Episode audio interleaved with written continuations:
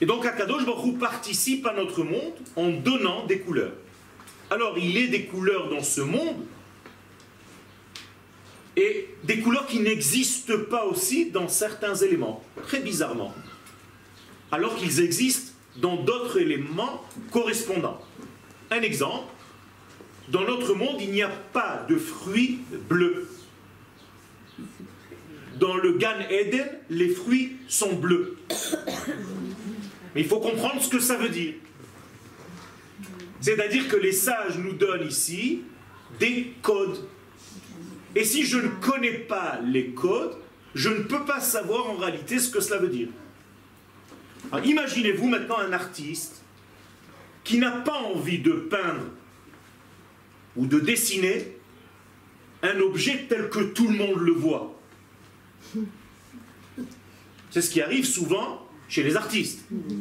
Parce que dessiner un arbre vert, c'est facile. Mais si j'ai envie de donner un message subliminal caché, je peux donner à l'arbre une autre couleur que le vert. Et là, j'ai un message. Je peux peindre l'arbre en bleu, je peux peindre l'arbre en rouge, je peux peindre l'arbre dans des couleurs qui n'existent pas.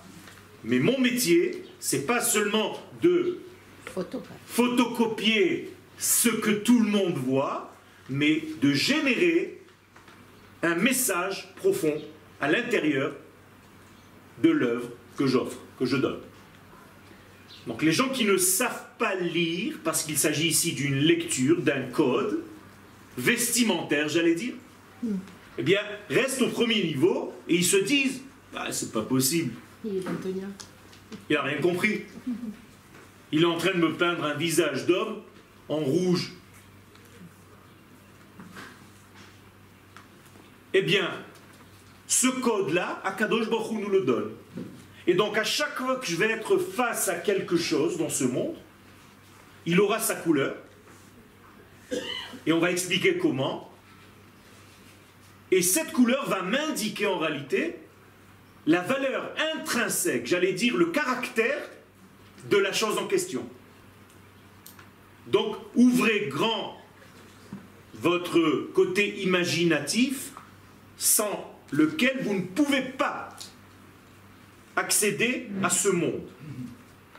C'est un monde coloré, c'est un monde par lequel Akadosh Baruch nous parle, au lieu que ce soit des lettres seulement, ce sont des lettres qui forment aussi des couleurs, parce que Karol, ce sont des lettres.